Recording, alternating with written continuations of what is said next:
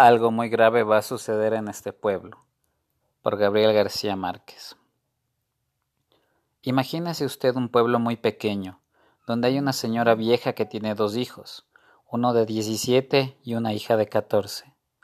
Está sirviéndoles el desayuno y tiene una expresión de preocupación. Los hijos le preguntan qué le pasa y ella les responde. No sé, pero he amanecido con el presentimiento de que algo muy grave va a sucederle a este pueblo. Ellos se ríen de la madre. Dicen que esos presentimientos son de vieja, cosas que pasan. El hijo se va a jugar al billar y en el momento en que va a tirar una carambola sencillísima, el otro jugador le dice, te apuesto un peso a que no la haces. Todos se ríen. Él se ríe. Tira la carambola y no la hace. Paga su peso y todos le preguntan qué pasó si era una carambola sencilla. Contesta, es cierto, pero me he quedado la preocupación de una cosa que me dijo mi madre esta mañana sobre algo grave que va a suceder a este pueblo. Todos se ríen de él y el que se ha ganado su peso regresa a su casa, donde está con su mamá o una nieta o en fin cualquier pariente. Feliz con su peso, dice. Le gané este peso a Damaso en la forma más sencilla porque es un tonto. ¿Y por qué es un tonto? Hombre, porque no pudo hacer una carambola sencillísima estorbado con la idea de que su mamá amaneció y con la idea de que algo muy grave va a suceder en este pueblo. Entonces le dice a su madre, no te burles de los presentimientos de los viejos porque a veces salen. La pariente lo oye y va a comprar carne. Ella dice al carnicero, véndame una libra de carne. Y en el momento que se le están cortando, agrega, Mejor véndame dos, porque andan diciendo que algo grave va a pasar y lo mejor es estar preparado. El carnicero despacha su carne y cuando llega otra señora a comprar una libra, le dice, Lleve dos porque hasta aquí llega la gente diciendo que algo muy grave va a pasar y se están preparando y comprando cosas. Entonces la vieja responde, Tengo varios hijos, mire, mejor deme cuatro libras. Se lleva las cuatro libras. Y para no hacer largo el cuento, Diré que el carnicero en media hora agota la carne, mata otra vaca, se vende toda y se va esparciendo el rumor. Llega el momento en que todo el mundo, en el pueblo, está esperando que pase algo. Se paralizan las actividades y de pronto, a las dos de la tarde, hace calor como siempre. Alguien dice, ¿se ha dado cuenta del calor que está haciendo? Pero si en este pueblo baraco siempre ha hecho calor. Tanto calor que es pueblo donde los músicos tenían instrumentos remendados con brea y tocaban siempre a la sombra, porque si tocaban al sol se les caían a pedazos. Sin embargo, dice uno, a esta hora nunca ha hecho tanto calor. Pero a las dos de la tarde es cuando hay más calor. Sí, pero no tanto calor como ahora. Al pueblo desierto, a la plaza desierta, baja de pronto un pajarito y se corre la voz. Hay un pajarito en la plaza y viene todo el mundo, espantado, a ver el pajarito. Pero señores, siempre ha habido pajaritos que bajan, pues. Sí, pero nunca hasta ahora. Llega un momento de tal tensión para los habitantes del pueblo que todos están desesperados por irse y no tienen el valor de hacerlo. Yo sí soy muy macho, grita uno. Yo me voy, pues agarra sus muebles, sus hijos, sus animales, los mete en una carreta y atraviesa la calle central donde está el pobre pueblo viéndolo, hasta el momento en que dicen, si éste se atreve, pues nosotros también nos vamos. Y empiezan a desmantelar literalmente el pueblo. Se llevan las cosas, los animales, todo.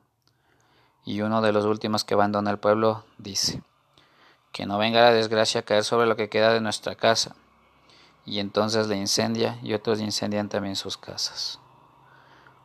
Huyen en un tremendo y verdadero pánico, como un éxodo de guerra, y en medio de ellos va la señora que tuvo el presagio, clamando. Yo dije que algo muy grave iba a pasar y me dijeron que estaba loca.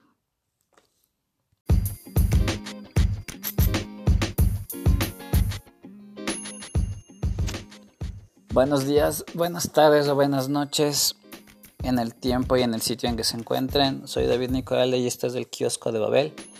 Este día 25 de mayo hemos iniciado el programa de un modo distinto, pues hemos arrancado desde el texto directamente. Es un texto atribuido a Gabriel García Márquez que he encontrado en una página de internet conocida como elroguescultura.com. Y bueno, otra anécdota es que este cuento no lo había leído nunca y no es hace poco tampoco que lo conocí, lo acabo de conocer hace unos breves minutos.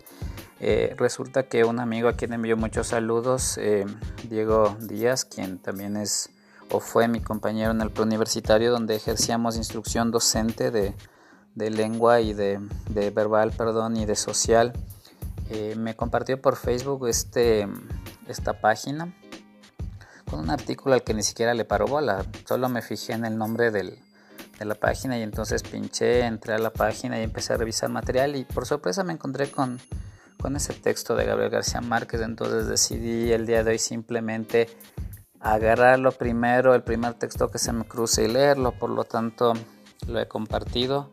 Y bueno, pues todos conocemos a Gabriel García Márquez, universalmente conocido por su galardonada obra con el Nobel 100 años de soledad, pero quien es alguien que va mucho más allá de eso. Eh, la hojarasca, el coronel no tiene quien le escriba, mm, tantas novelas que tiene este prolífico autor colombiano fallecido hace no muchos años. Y que bueno, eh, nos retrata siempre esa, esa Colombia eh, mística, mágica, bueno, por algo el tipo le dicen al representante del realismo mágico, pero que sentimos muy cercana igual a, este a este espectro, a esta atmósfera latinoamericana tan tan conformada por, por seres humanos, pero también por, por la naturaleza, por, por esos rezagos de, de campo, de ruralidad que, que, emergen como suelen ejercer las hierbas malas en el asfalto de las calles para recordarnos que, que todos venimos de la misma mata, que somos de la tierra y, que también venimos de esta tierra caliente, de trópico, que quizás nos, nos altera el temperamento, que quizás nos, nos hace mirar la vida de otro modo, quizás no, no similar al, al de otras latitudes, a la aparentemente tan, tan encuadrada, tan organizada Europa, la tan organizada Norteamérica, en fin.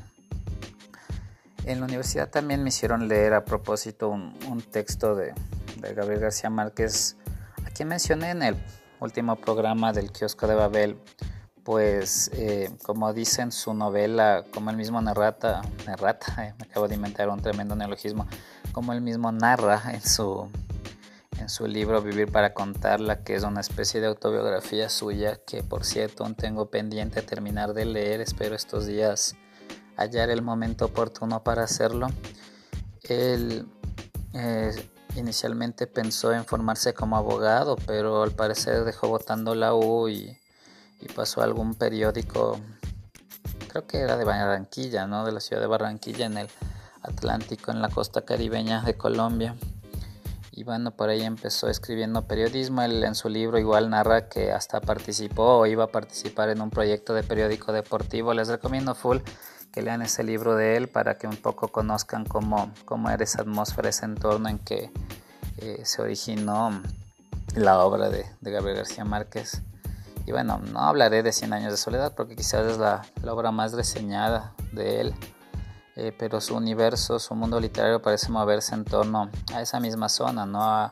al territorio conocido en la antigüedad como la, la provincia, la provincia de Río Hacha, ahora creo que se denomina el departamento de Atlántico, pero bueno, es esa zona de trópico, esa costa colombiana que obviamente mm, influye, ¿no? Influye en la gente de por ahí. Colombia es un país muy grande igual, es un país con cuatro veces un territorio mayor que el nuestro, que el ecuatoriano, y también con una gran biodiversidad y diversidad humana. No es lo mismo el cachaco o el rolo de Bogotá, que sería una especie de equivalente al choyaquiteño, que, que el mono, ¿no? que, el, que el habitante de, de la costa, de, de, la sabana tropical colombiana. Pero bueno, este cuento me ha llamado la atención en particular porque nos habla un poco de la fuerza de la palabra, ¿no? De cómo una palabra dicha por alguien puede ser una especie de, de gran semilla que puede ocasionar un, lo que otros en otros contextos denominan un efecto mariposa, ¿no? Un aleteo simple de mariposa en un costado provocan un tifón, un huracán, una tormenta en el otro extremo del mundo. Como esta señora con su afirmación genera toda, toda esta serie de, de hechos en este pueblo, ¿no? Y bueno, esto nos recuerda también el carácter del rumor como un rumor, algo dicho por alguien, un líder de opinión de mediana importancia al que también, al que tal vez toman en cuenta, puede desencadenar una tremenda variable en la conducta de todos y, y bueno, como esto sucede igual a gran escala, ¿no? Sobre todo con los denominados medios, grandes medios de comunicación o medios tradicionales de comunicación que a pesar de, de las redes sociales, de internet, continúan siendo un referente para muchos y continúan inyectando, inoculando una semilla de, de opiniones a las personas, quienes evidentemente tienen una reacción que a la vez influye sobre otras y y estas sobre otras y así desencadenando una ola que bien puede ser positiva o bien nociva dependiendo de, del alcance que yo tenga.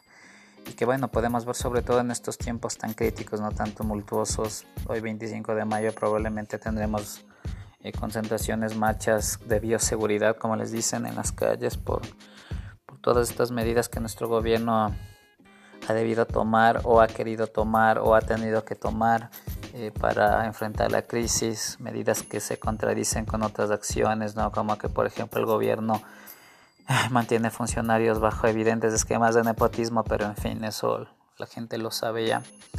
Y bueno, pues la gente igual saldrá a expresar su voz, pero también vemos esos, todos esos comentarios malintencionados, ¿no? De, grupos políticos, económicos con ciertos intereses que a la vez repercuten en gente que les cree y luego se siguen propagando. Y bueno, pues de este cuento algo muy grave va a suceder en este pueblo de Gabriel García Márquez, parece haberlo ilustrado de un modo muy pintoresco, pero a la vez muy, muy posible. Lo que me recuerda además, no sé, seguro la mayoría de ustedes gente que me escucha deben haber hecho la dinámica del teléfono dañado, ¿no? Aquella que consiste en que una persona, un emisor original emite un mensaje a un grupo cautivo pero numeroso de receptores que deben propagar el mensaje uno tras uno tras uno hasta que el receptor final emite por completo otro mensaje. Y bueno, la fuerza, el poder de la palabra. Hay otro dicho, ¿no? Ahorita me siento como el chapulín, estoy que recuerdo refranes, dichos, pero creo que les los, termino diciendo como un teléfono dañado, completamente tergiversados, eh, que no cunda el, que no panda el cúnico, señores. eh, ¿Cómo era esta frase? Eres amo de lo que callas y esclavo de lo que dices. Bueno, creo que esa era la frase precisamente, ¿no?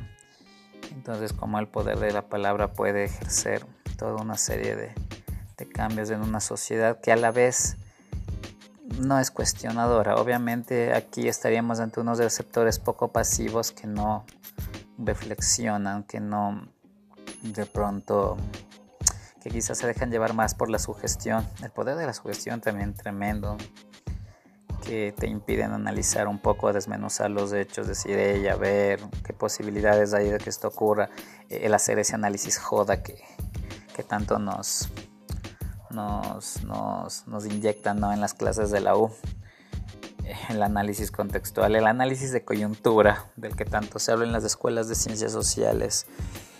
Y bueno, pues como la sugestión a veces puede vencer la objetividad y nos puede hacer presa del miedo, la incertidumbre, la inseguridad y finalmente tomar decisiones que quizás con el tiempo nos damos cuenta no son nada racionales. Eh, esto a propósito de este cuento de García Márquez. En la U me hicieron leer otro cuento también de él que te recomiendo, les recomiendo lo busquen. Eh, se llama Caracas sin agua, es una especie de crónica que escribió hacia los años, no sé si 50 o 60, en donde narra la situación de, de, de un periodo de días en que la ciudad de Caracas, evidentemente la capital y ciudad más grande de Venezuela, se queda sin agua potable y cómo la gente empieza a reaccionar ante, ante este hecho. Eso de los trabajos periodísticos Gabriel García Márquez. Eh, hay otro libro también que se llama La increíble aventura de Miguel Litín. Eh, sí, también atribuido a Gabriel García Márquez, eh, donde vemos un trabajo periodístico de este señor a manera de crónica, esa especie de puente entre el texto periodístico y el texto literario. Bueno, gente, no les hago más largo el cuento, ahí les dejo para que reflexionen sobre García Márquez. Eh, no quiero despedirme sin antes recordar que visiten las páginas, perdón, las redes sociales de Caricato y sus redes en Facebook, Instagram, Twitter también su canal de YouTube. Pinchen y escuchen su programa Caricato Campot. Eh, visiten igual el perfil de Lorena Yepes y su servicio de consultoría PIL, donde ella podrá asesorarlos en la redacción de textos académicos Escuche en los programas Sin Remordimientos por Facebook Live, lunes, miércoles y viernes desde las 15 horas y Aliación Maestra Rock los martes desde las 19 horas con lo mejor del metal nacional y global. Me despido, soy David Nicolalde. Esto fue el kiosco de Babel. Eh, si quieren comentar, criticar, putear, lanzar tomates virtuales o cualquier cosa, pueden visitar mi perfil personal en Facebook. Estoy como David Nicolalde con K. Si tienen sugerencias igual de pronto de textos o si tal vez escriben, tienen blogs o, por ahí textos guardados en la caja de zapatos del armario y desean compartirlo, eh, me pueden escribir a mis redes y yo con gusto estaré dedicándoles un próximo kiosco de Babel a sus textos. Muchas gracias y chao.